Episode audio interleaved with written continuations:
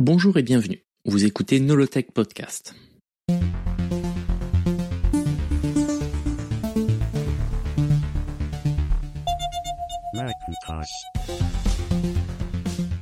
Nolotech Podcast, épisode 11, le Newton. Dans les épisodes précédents, j'ai abordé en détail la carrière de John Scully. Cependant, j'ai évité de parler d'un produit très important pour lui, le Newton.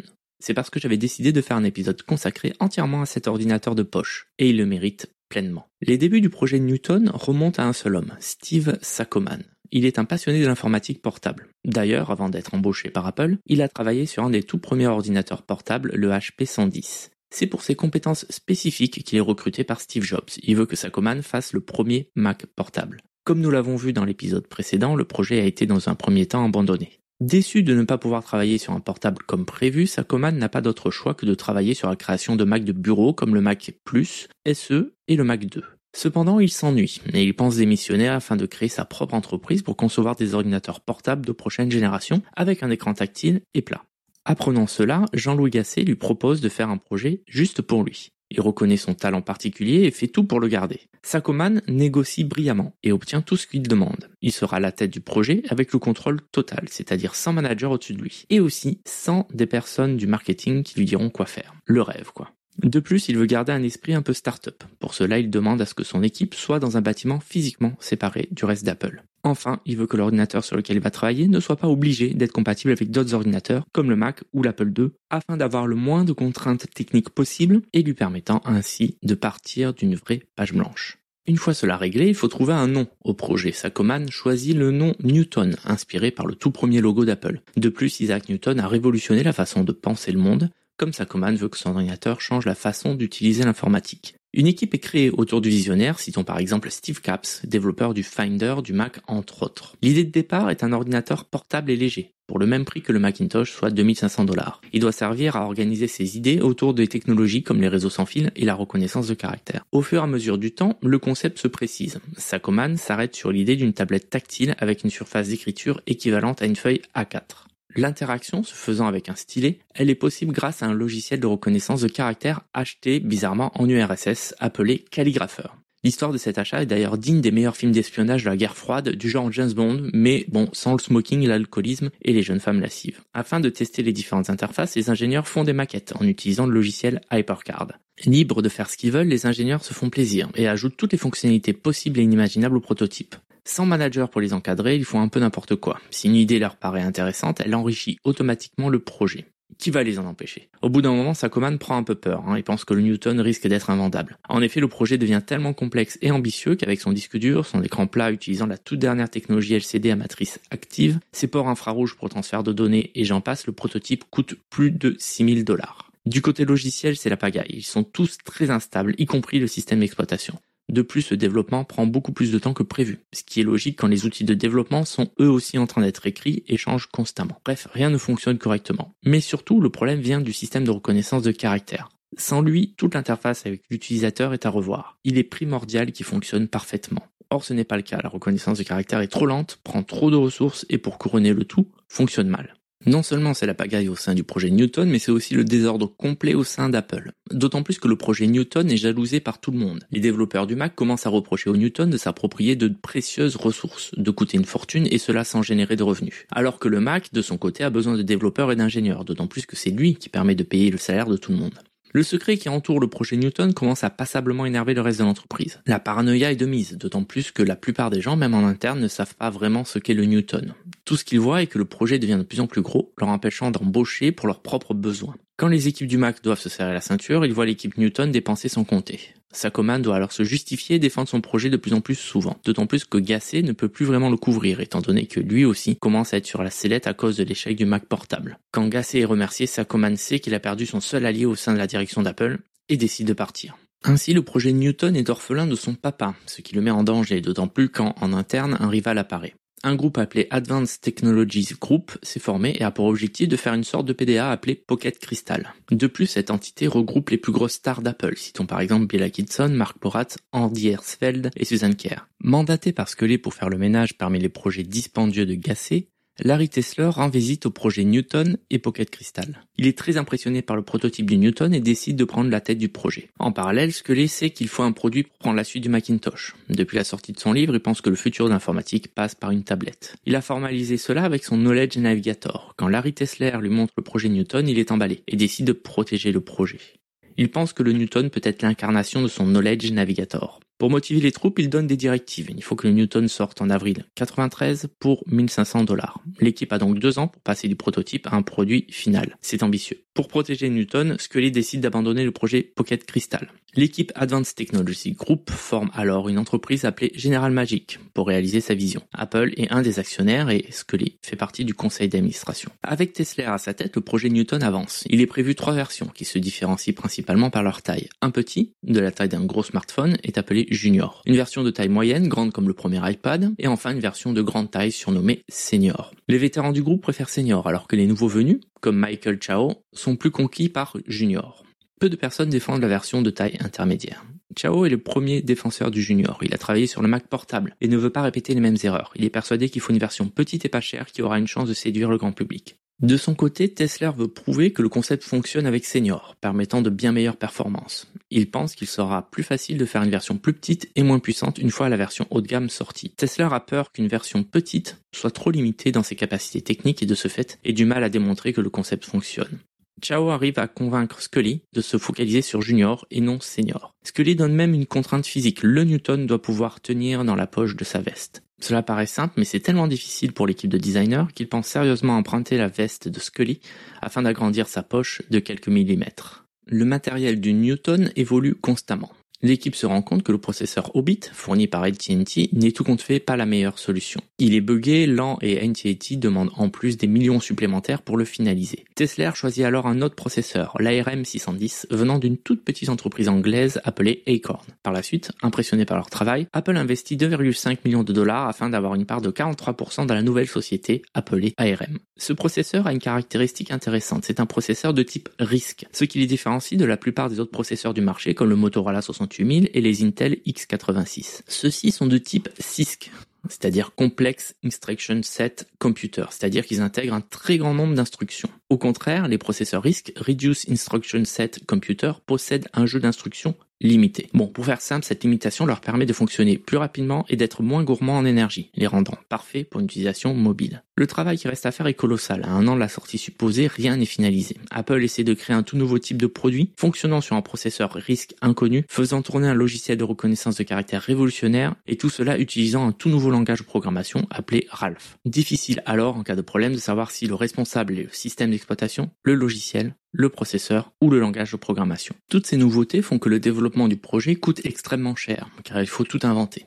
Scully en a conscience et essaie de trouver des partenaires. Contrairement à Macintosh, il veut ouvrir le Newton dès le départ. Idéalement, il faudrait que le Newton soit produit sous différentes marques. Une des raisons pour cela est que Apple n'a pas l'habitude de fabriquer des produits de masse, au contraire de Sony par exemple. C'est donc naturellement que Scully cherche à faire produire le Newton dans des usines d'entreprises partenaires ayant les compétences recherchées. Il prend contact alors avec Sony et son rival de toujours, Matsushita, connu sous la marque Panasonic en Europe. Mais c'est Sharp qui est choisi. En effet, la société est le plus grand producteur d'écrans LCD au monde. Elle fournit par exemple l'écran de la Game Boy de Nintendo et celui du Mac portable. En contrepartie, Sharp aura le droit de produire sa propre version appelée Expert Pad. Durant une keynote le 7 janvier 92, Scully annonce au monde un nouveau type d'ordinateur qui sera la convergence numérique de l'ordinateur, de la communication et du contenu. Il le nomme le PDA.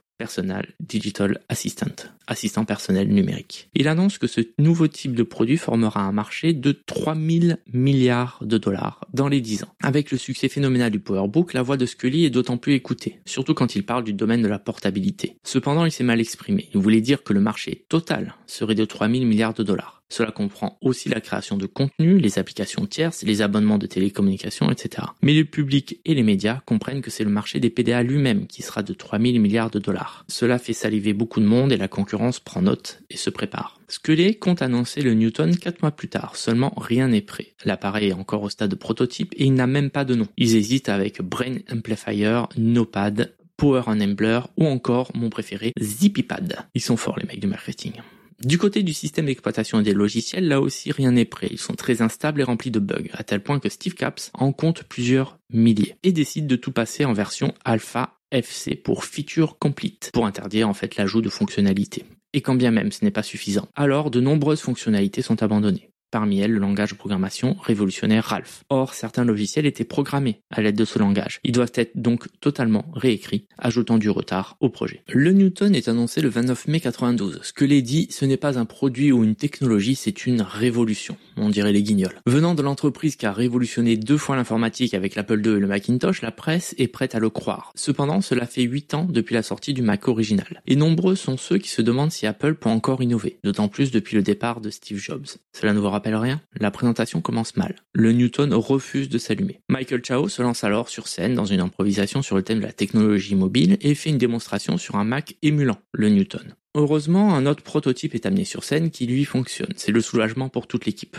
D'autant plus qu'au final, la démonstration s'est bien passée et que la presse est conquise, à tel point que tout le monde attend avec impatience de pouvoir acheter le Newton. Malheureusement, ce ne sera pas pour tout de suite. Ce que ne sait pas la presse, c'est que le Newton n'est absolument pas prêt. Ce n'est qu'un prototype auquel il manque une brouette de fonctionnalités et qui en plus plante tout le temps. La pression est grande sur l'équipe de développement, d'autant plus que la concurrence, elle aussi impressionnée par la présentation, va mettre les bouchées doubles pour rattraper son retard. Ainsi, avant même la sortie du Newton, de nombreuses sociétés s'apprêtent à le concurrencer. C'est le cas d'AT&T, Casio, Microsoft, Tandy, Sony, Motorola et même General Magic.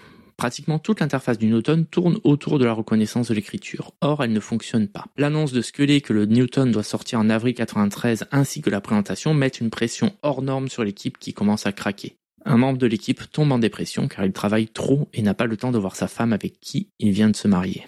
Poussé à bout, il se suicide. Comme on peut l'imaginer, cela marque toute l'équipe de développement.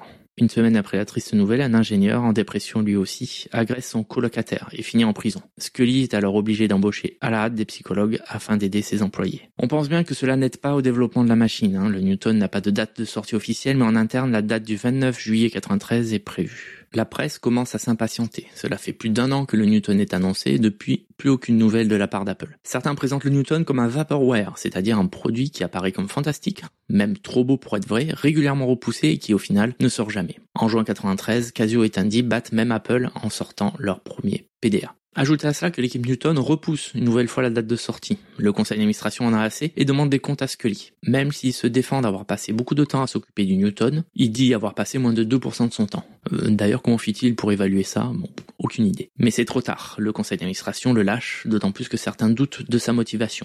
Il semble ne plus vraiment vouloir diriger Apple. À ce propos, alors qu'il négocie une éventuelle fusion avec NTT, il est approché par IBM pour devenir son CEO. Comme on peut l'imaginer, cela énerve le conseil d'administration au plus haut point. Il lui est reproché aussi de passer trop de temps à aider Bill Clinton dans sa campagne présidentielle. Et puis il va falloir aussi annoncer une perte historique de plus de 180 millions de dollars pour le dernier trimestre. Il faut donc faire quelque chose, il faut envoyer un signal fort. Tout cela donc pousse le conseil d'administration à remercier John Scully. Mais avant cela, il doit faire le lancement du Newton, qui est enfin disponible à la vente en août 93. Quand il le présente sur scène, Scully apparaît fatigué. Il sait que son histoire avec Apple est finie. La présentation impressionne. Le Newton est montré en train d'envoyer un fax et de se connecter à Internet. Il peut même envoyer des mails. Cependant, ce qui est retenu, c'est sa reconnaissance de caractère qui semble enfin fonctionner. Tellement que cela ressemble à de la magie. En effet, en écrivant à la main avec le style et la phrase déjeuner avec Bob demain, des actions s'enchaînent sur le Newton. Premièrement, la phrase se transforme en texte, comme si elle avait été tapée sur un clavier. Ensuite, un événement correspondant est créé dans l'agenda le lendemain,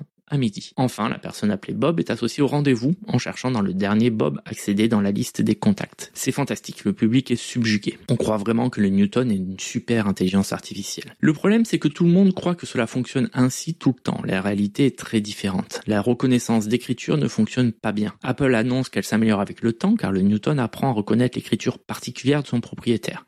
Cela n'empêche pas le PDA d'être couvert de ridicule. Une bande dessinée populaire en fera d'ailleurs le thème central de certaines de ses pages, où on voit le personnage écrire sur son Newton pour avoir son PDA qui ne reconnaît pas son écriture. Si vous voulez voir la bande dessinée, je vous ai mis un lien en description. Dans le même esprit, un épisode des Simpsons montre le Newton où, là aussi, la reconnaissance d'écriture est tournée en dérision. Après plus de 6 ans de développement, le Newton sort avec un prix de 900 dollars. Afin de le sortir dans les temps, le Newton a été amputé d'un certain nombre de fonctionnalités. Par exemple, Newton Mail, le gestionnaire de mail par défaut du Newton, n'est opérationnel que 5 mois après la sortie. De même, les cartes de modem et de pager ne sont pas disponibles à la sortie. Comme c'était le cas pour le Mac, l'équipe responsable du Newton est complètement exténuée et victime de burn-out. Cela rend difficile la tâche d'améliorer le produit au fur et à mesure. Cependant, les débuts sont encourageants. Le Newton MessagePad, c'est le nom de la première version, gagne de nombreux prix d'innovation. De plus, il s'en vend 50 000 lors des 10 premières semaines de vente, ce qui est un bon début. Malheureusement, les ventes se tassent rapidement. Il devient clair que le Newton n'est pas ce produit miracle capable de prendre la suite du Mac. En tout cas, pas tout de suite. Les raisons de son échec sont multiples. Outre les problèmes liés à la reconnaissance de caractère, son prix est jugé trop élevé. De plus, Newton manque de logiciels tiers. Enfin, commercialisé comme un appareil de communication, le fait que les cartes de modem et de pagers ne soient pas disponibles à la sortie ne l'aide pas. Le Newton devient alors synonyme de gadget hors de prix qui ne fonctionne pas bien. Cette réputation le poursuivra malheureusement longtemps.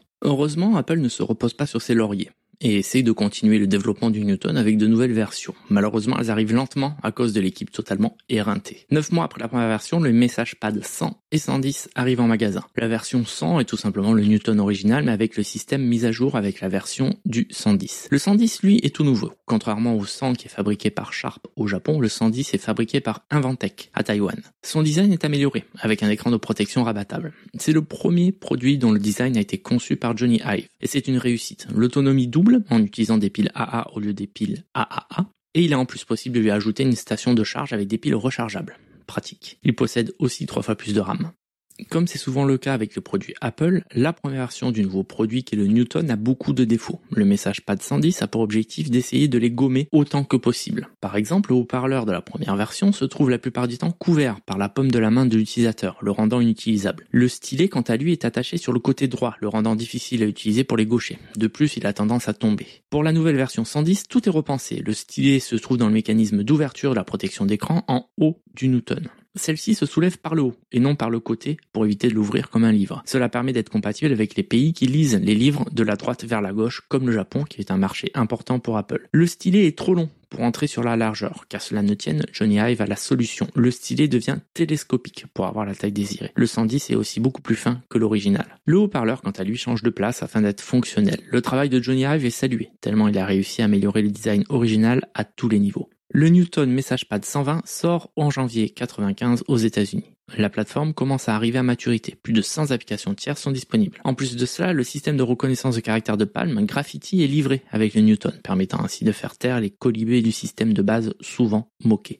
La grande mise à jour du système d'exploitation du Newton, sobrement appelé Newton 2.0, arrive fin 95. Elle améliore en tout point le Newton, mais est disponible que pour le 120. Elle permet par exemple de synchroniser ces données avec des applications sur Windows et Mac. Enfin, le système de reconnaissance de caractère est grandement amélioré. Cela semble s'arranger du côté du Newton.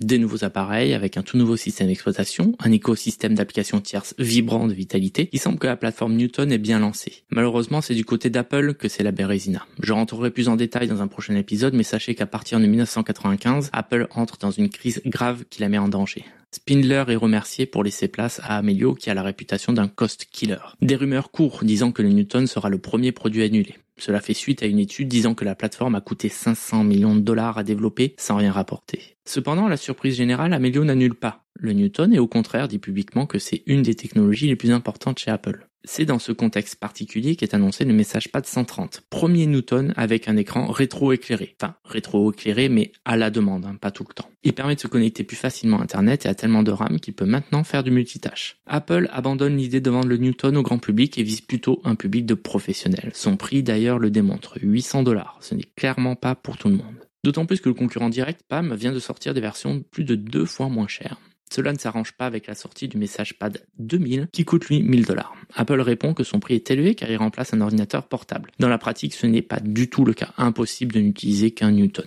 Cependant, il est vrai que le 130 est une vraie bête de course, avec son processeur cadencé à 160 MHz, à comparer aux autres Newton cadencés à 20 ou 25 MHz. Il est installé avec le système Newton 2.0 qui a une réelle avancée. Et puis il est livré avec des logiciels de qualité, comme un gestionnaire de contact, un agenda, une application de liste de tâches. Il peut envoyer des fax, envoyer des mails, il permet d'enregistrer de l'audio et d'écouter de la musique et à même un navigateur web. De manière générale, les applications sont beaucoup plus réactives et la reconnaissance de caractère est enfin instantanée. Outre les applications fournies par défaut, il existe beaucoup d'applications tierces, telles qu'un traitement de texte, un tableur des logiciels de composition musicale ou encore de nombreux jeux. Le Newton devient peu à peu une machine multimédia, terme à la mode à l'époque. Un produit bizarre, le eMate 300, sort en même temps que le 2000. Le eMate 300 est une sorte d'hybride entre un Newton et un ordinateur portable. Il ressemble physiquement à un ordinateur portable avec son clavier physique qui se referme sur son écran, mais celui-ci est en noir et blanc et on doit l'utiliser avec un stylet. Il est fait pour le marché de l'éducation et son design fait sensation. Le design de l'eMate 300 sera l'une des inspirations principales des futurs ordinateurs Apple, avec son plastique translucide aux formes généreuses. Il était prévu d'ailleurs que l'IMET 300 soit vendu avec des modèles de couleurs différentes. Des prototypes violets, rouges et orange ont été produits mais jamais vendus. Les deux derniers Newton se vendent bien et tout le monde pense que la plateforme est sauvée. Cependant, Palm aussi a des ventes astronomiques avec ses Palm Pilot Personal et Professional, vendus 300 et 400 dollars. Palm en vendra plus d'un million en 18 mois. Malheureusement, Apple a besoin d'argent. Les temps sont durs et chaque trimestre, l'entreprise est en déficit. Il faut absolument faire des économies. Des rumeurs parlent d'un achat de la division Newton par Acorn, Ericsson, Oracle, Samsung, Sony, Sun, bref, tout le monde est son cousin. Malheureusement pour Apple, rien ne se signe au final. Pour contrer cela, la filiale Newton Incorporated. Elle devra s'occuper de la vente du MessagePad 2000 ainsi que l'eMate 300. 130 employés d'Apple sont transférés. Apple a prévu d'investir dans l'entreprise mais cherche à terme d'autres investisseurs, avec pour but une entrée en bourse dans les deux ans. Certains pensent que c'est positif. Avec Apple en phase terminale, il est peut-être bon que le Newton vole de ses propres ailes, d'autant plus que le succès modéré est réel. Et puis tout compte fait, non. Euh, bon, comment ça, non? Eh ben, tout compte fait, non.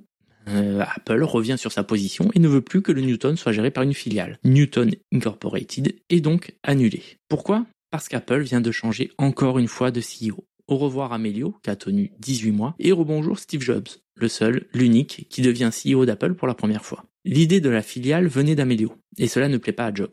Même si publiquement il soutient le Newton, d'ailleurs ne vient-il pas d'annoncer le message PAD 2100, la réalité est tout autre. Dès la fin de l'année 97, plus personne ne travaille sur le Newton sous ordre de Steve Jobs. La plupart des employés sont partis pour travailler chez le concurrent Palm ou transférés en interne chez Apple. Apparemment, les ventes des Newton se sont ralenties en 97 et en 98. Apple annonce tout simplement la fin du Newton. Je ne peux m'empêcher de faire remarquer à quel point l'histoire du Newton ressemble à celle du Macintosh. Bon, mis à part la fin. Au départ, c'est une petite équipe qui a pour but de révolutionner l'informatique qui travaille à l'écart du reste de l'entreprise. Le nouvel appareil doit remplacer l'ordinateur populaire de la marque, l'Apple II pour le Mac, le Mac pour le Newton. Les deux projets provoquent la jalousie du reste de l'entreprise. Les deux nouveaux appareils utilisent de nouvelles technologies et est prévu pour être commercialisé sur un nouveau marché. Le projet de départ est mené par un homme qui est rapidement remplacé, Raskin pour le Mac, Sakoman pour le Newton. Le projet est par la suite pris sous l'aile d'un des hommes forts d'Apple, Jobs pour le Mac, Scully pour le Newton et le projet est victime de nombreux retards. Après la sortie, les ventes ralentissent, scellant le sort du responsable. Jobs est en partie écarté d'Apple à cause de la mauvaise performance du Mac sur le marché, alors que Scully, lui, est mis à l'écart à cause des nombreux retards du projet Newton. C'est comme si Apple, à cette époque, n'apprenait pas de ses erreurs. Peut-on dire que le Newton est un échec? Effectivement, au cours des deux premières années de commercialisation, seuls 140 000 exemplaires sont vendus, soit dix fois moins que de Palm. Cela paraît insuffisant, d'autant plus quand Scully annonçait le Newton comme le sauveur d'Apple, comme le produit pouvant créer un renouveau et une nouvelle croissance. Seulement le Newton ne générera jamais plus de 1% du chiffre d'affaires d'Apple. Cependant, je ne dirais pas forcément que le Newton est un échec. Si l'on compare par exemple avec les débuts de l'Apple II, ce n'est pas si simple. Les deux appareils sont comparables, ils arrivent tous les deux sur un marché pratiquement inexistant, qui doivent donc créer à eux tout seuls. Quand le Newton se vend à 140 000 exemplaires en deux ans, c'est trois fois plus que l'Apple II dans le même laps de temps. Mais la comparaison s'arrête là. En 79, Apple n'était qu'une toute petite start-up, alors qu'en 93, c'est un géant de l'informatique. Les critères de réussite ne sont alors pas les mêmes. D'autant plus quand les annonces de Scully ne laissaient pas le choix au Newton. Avec son marché de 3000 milliards de dollars, ses dires sur la révolution à venir, ses fantasmes sur le futur de l'informatique mobile, il est clair pour tout le monde que le Newton va être un succès sans précédent. L'objectif était bien trop ambitieux par rapport à la réalité. Enfin, le développement du Newton a coûté une fortune. Ou un pognon de dingue, hein, comme dirait l'autre. Tout ce qui se trouve dans l'appareil est à la pointe de la technologie de l'époque. Tout a dû être inventé, que ce soit par la reconnaissance de caractère, la communication de données mobiles, l'interface avec le stylet, la miniaturisation, la gestion de l'autonomie, etc. Ce genre d'investissement est conséquent et prend des années à être amorti. Le retour sur investissement du Newton n'est pas arrivé aussi rapidement que prévu. Malgré cela, le Newton aura un impact important sur le marché. De nombreux PDA sortent par la suite, comme les palmes. Microsoft, de son côté, crée un système d'exploitation pour PDA, appelé Windows CE, qui permet à d'autres entreprises de se lancer sur le marché, comme HP ou Dell. Outre son influence sur le marché des PDA qu'il va créer, le Newton permet aussi d'anticiper l'arrivée des smartphones. En effet, de nombreux smartphones sont au départ des PDA auxquels sont ajoutées des fonctionnalités de téléphonie, comme les handspring. Et puis il est assez aisé de voir que le Newton est en quelque sorte le grand-père de l'iPhone. À ce propos, vous vous rappelez de Steve Sakoman? Eh bien, il va rejoindre son ami Jean-Louis Gasset dans sa toute nouvelle aventure Bi. Étant donné le pédigré des deux personnages, tout le monde pensait que Bi aurait pour objectif de faire un PDA. Il n'en sera rien, mais l'ironie du sort veut que Bi sera racheté par Palm. Sakoman, quant à lui, reviendra au bercail chez Apple en 2003. Les rumeurs disaient qu'il travaillait sur une tablette, d'ailleurs, à l'époque. Il quittera Apple fin 2005. Il a travaillé sur les iPods et sur l'iPhone. Il a fait partie des personnes influentes, ayant conseillé à Steve Jobs de faire un smartphone. De manière générale, de nombreuses personnes qui ont travaillé sur le Newton ont par la suite travaillé sur l'iPhone. Et puis c'est aussi grâce au Newton qu'ARM a pu se développer. Aujourd'hui, tous les smartphones ont un processeur tirant parti des designs d'ARM et Apple en tire largement profit avec ses processeurs dans tous ses produits. Merci de m'avoir écouté. Pour m'aider à faire ce podcast, envoyez-moi un message, ça fait toujours plaisir, à nolotech.com slash contact ou sur Twitter, nolotech. Vous pouvez aussi partager le podcast et lui donner une note sur les différentes plateformes. Et enfin, vous pouvez aussi acheter mon livre, L'histoire d'Apple, 45 ans d'innovation, disponible partout. J'ai mis tous les liens dans la description. À bientôt!